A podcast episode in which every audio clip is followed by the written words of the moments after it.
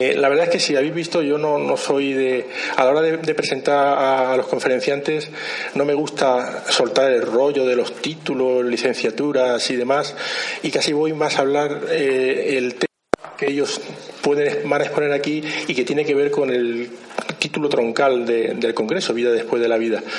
En el caso de Mariano, además, sería un problema porque necesitaríamos mucho tiempo, ¿no? Si tuviéramos que explicar aquí, pues todo el bagaje que tiene de estudios y demás. Pero sí me llamó la atención cuando lo conocí, y además hace bien poco, en un programa, en el programa de Miguel Blanco, claro está, eh, una entrevista que le hicieron, y me llamó la atención que un profesor de la Universidad de Alcalá de Henares estuviera estudiando las experiencias cercanas a la muerte.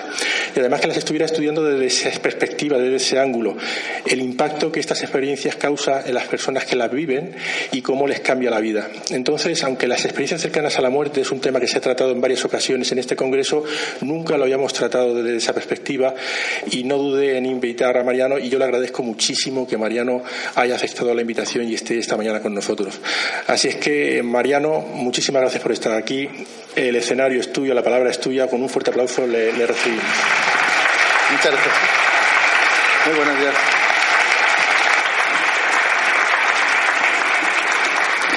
Bueno, eh, ante todo quiero agradecer a los presentes el estar aquí, especialmente en un día tan frío como hoy, pero bueno, como se está aquí muy a gusto, ¿verdad? Pues hasta se agradece, aunque la conferencia no sea mm, del, eh, que, a todo el mundo a lo mejor no les, no les haga el mismo impacto.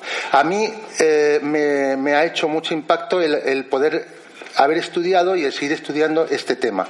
El tema que nos ocupa es el tema de las experiencias cercanas a la muerte. Es un tema recurrente en, estas, en estos congresos. ¿no? Eh, la, segunda agradecimiento es para, para, Rafael Campillo, que sin conocerme eh, se ha aventurado a invitarme a, a exponer esta, esta conferencia. ¿no? Eh, yo no, no, me suelo mm, divulgar mucho porque es una de las cosas que yo he aprendido un poco de, mis, de, mis, de mis maestros. Mis maestros son precisamente a los que va dirigida eh, esta conferencia. Mis maestros son los que han experimentado una experiencia cercana a la muerte. Ellos son los que me han enseñado a vivir como ahora estoy intentando vivir una nueva vida. Por eso cuando Rafael me dice, Mariano, háblanos con este título, Experiencias cercanas a la muerte, renacer a una nueva vida, entonces yo me he sentido un poco también involucrado.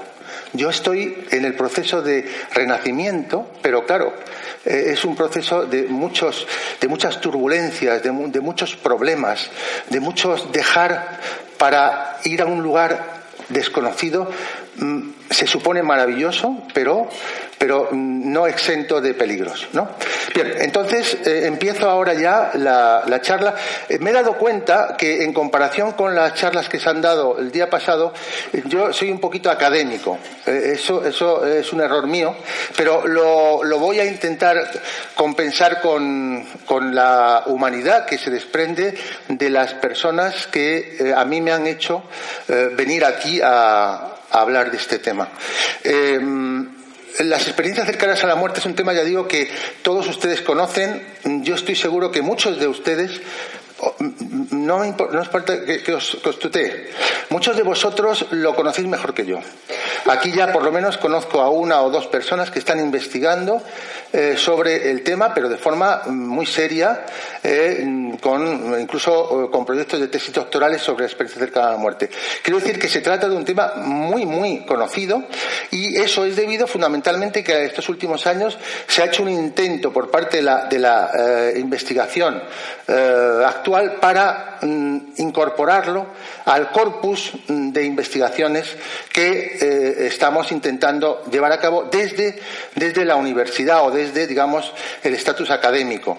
Eh, yo soy consciente de las dificultades que tiene la academia de reconocer estas cosas, pero poco a poco entra. Esto es, eh, estos son como los niños que son un poco torpes, que tardan un poco en enterarse de, las cosas. Pero bueno, eh, tenemos que tener paciencia e intentar explicarles que estas cosas no van en contra de nada, sino todo, todo lo que vamos a hablar es a favor de. Por lo tanto, eh, esta charla va dedicada fundamentalmente a aquellas personas que han tenido una experiencia cercana a la muerte y a aquellas que nos están enseñando también a los demás a renacer a una nueva vida. Adelante, la siguiente. Ah, no, que soy yo el que tengo. Esto, esto es. Eh, vamos a ver, a ver, a ver, esto es la cosa. Bien, bien, fenomenal. Va, está, está estupendo. Está, bien.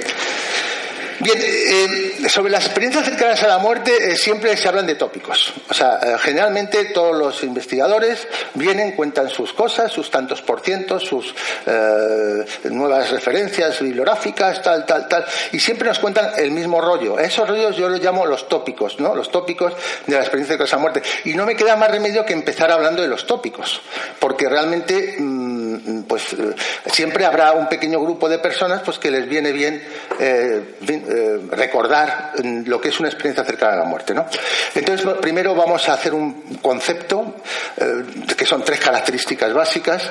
Después hablaremos de los, hitos históricos que en la, historia contemporánea eh, han, han, desarrollado este, este tema desde el punto de vista científico. Y a continuación metemos más tópicos. Hablamos un poquito del proceso, muy brevemente.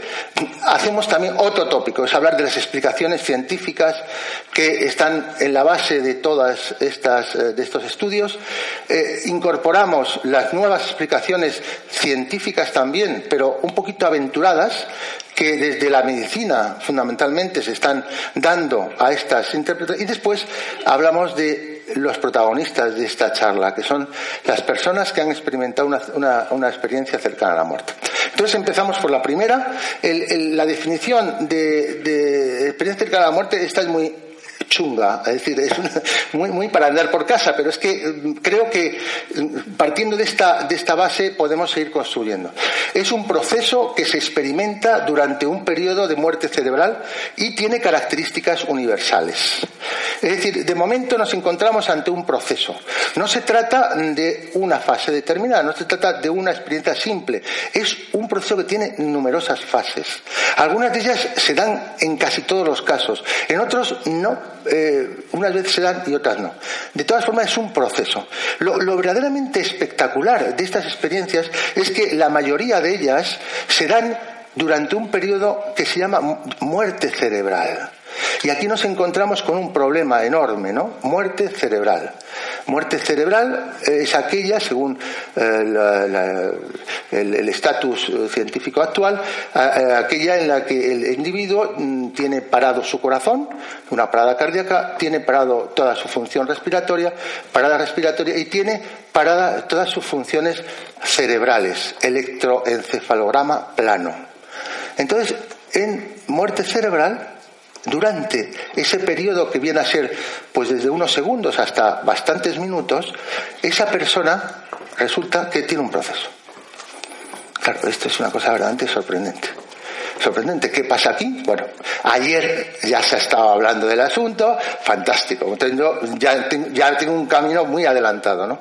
Y además otra característica que tiene, bueno, la primera cuestión que quiero decir con la muerte cerebral es que esta experiencia cercana a la muerte obliga a revisar la definición científica de muerte cerebral.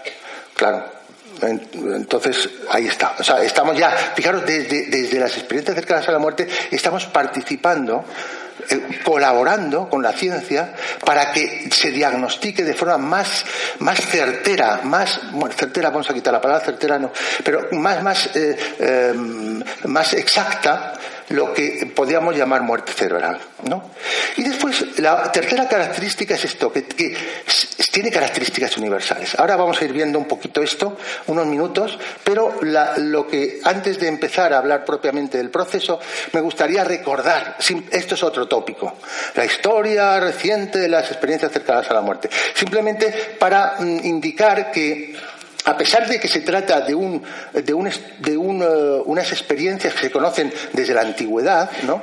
Eh, sin embargo, mm, fue en el año 75, 1975, Raymond Moody el que, escribiendo aquel libro famoso que yo creo que todos, todos vosotros habéis eh, leído ojeado al menos, que se llama justamente igual que el Congreso, Vida después de la vida, él establece, establece un, una serie de estudios y, y los tipifica, los eh, estudia, los ordena eh, de forma sorprendente. Un médico eh, que es, bueno, es neuropsiquiatra y de hecho ha estado aquí en España hace el año pasado, me parece que creo que bastantes de vosotros, bastante de nosotros tuvimos la ocasión de oírle. ¿no?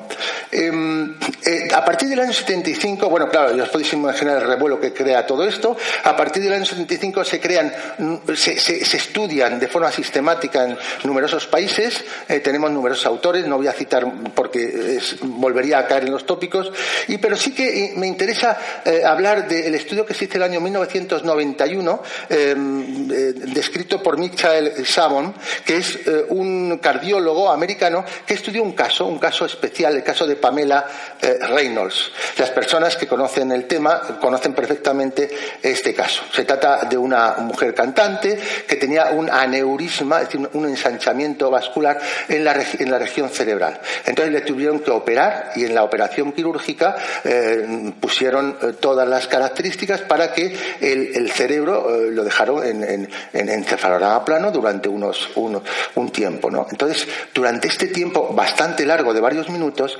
ella tuvo una experiencia cercana a la muerte. Y en esas experiencias de la muerte, que está muy bien narrada por, por Michael Sabon y se ha, traducido eh, repetidamente eh, en, libros en español, eh, mm, lo que llamaba la atención, o llamó la atención especialmente de, de Sabon y sus colaboradores, es que esta mujer mm, describía rigurosamente, con una gran precisión, los instrumentos quirúrgicos que estaban utilizándose para abrirle la cabeza, porque tenían que quitarle, claro, la, calota, y, todo, eh, eh, en fin, las conversaciones que tenían lugar durante el tiempo en que ella estaba muerta. Plantea problemas desde el punto de vista científico eh, que se estudian a lo largo de toda esa década de los 90. Y en el año 2001, eh, Peter Fenwick, que es un psiquiatra, eh, y Sam Parnia, que es un cardiólogo, en el Reino Unido ya estudian un número bastante considerable de supervivientes de un paro cardíaco, donde, donde describen experiencias similares a la de Pamela Reynolds. Es decir, ¿qué pasa? Eh, eh, ¿cómo es posible, verdad, que nosotros podamos tener eh, mm, información desde fuera del cuerpo? Curiosamente, la información, como sabéis perfectamente, se suele, se suele ver, suele tener esa información, ver desde una zona alta de la habitación. Es decir, da la sensación, da la sensación, vamos, es lo más probable que esa persona mm, o esa, esa conciencia suba a la parte alta de la habitación y observe, observe. Bien. El mismo año, en, Holanda, eh, Van Lommel, eh, que eh, últimamente se ha traducido un libro suyo que recomiendo y al final voy a, a la bibliografía, estudia un número ya muy alto de, pacientes, pacientes infartados, él es cardiólogo holandés y describe que aproximadamente el 18%, solo o, o nada menos que el 18% de estos pacientes que